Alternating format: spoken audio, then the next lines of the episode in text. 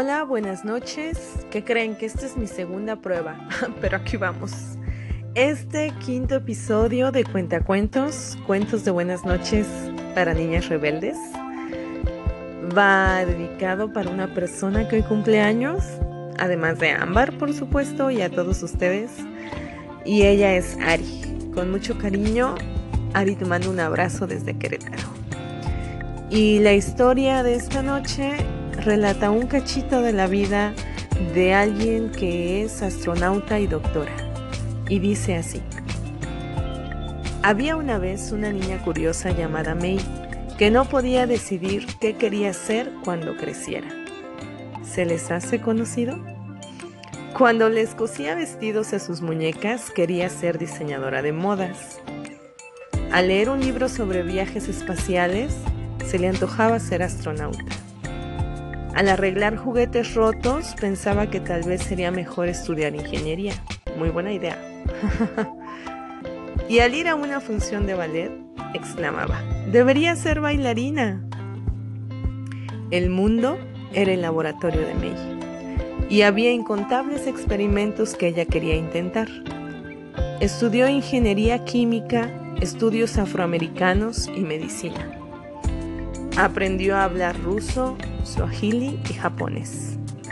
Se graduó en medicina y trabajó como voluntaria en los cuerpos de paz en Camboya y Sierra Leona. Luego mandó su solicitud a la NASA para ser astronauta. La seleccionaron y después de un año de entrenamientos, la enviaron al espacio exterior a bordo de un transbordador espacial. May les realizó estudios a otros miembros de la tripulación. Dado que no solo era astronauta, sino también médica, su misión era realizar experimentos con cosas como la falta de gravedad y su relación con el mareo, el cual puede ser muy problemático cuando estás flotando boca abajo en el espacio exterior.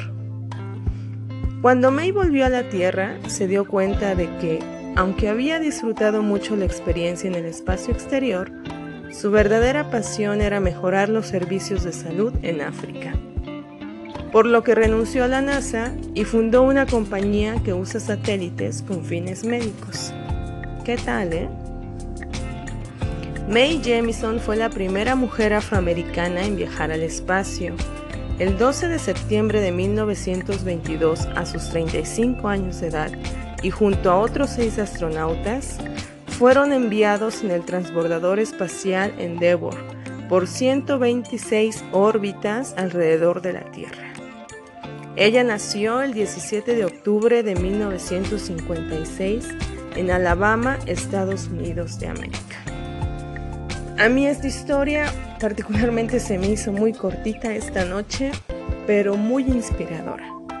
Y me despido con una frase de ella que me lleva a la reflexión personal. Quienes me conocen saben por qué o sabrán por qué. Y dice así. Hay que asegurarse de que usamos todo nuestro talento, no solo el 25%. No dejes que nadie robe tu imaginación, tu creatividad o tu curiosidad. Es tu lugar en el mundo es tu vida y haz de ella lo que quieres ser. Macy Jameson. Me despido esta noche con eso. Espero que lo disfruten como siempre. Que pasen muy buenas noches. Hasta luego. Hasta el próximo episodio. Bye.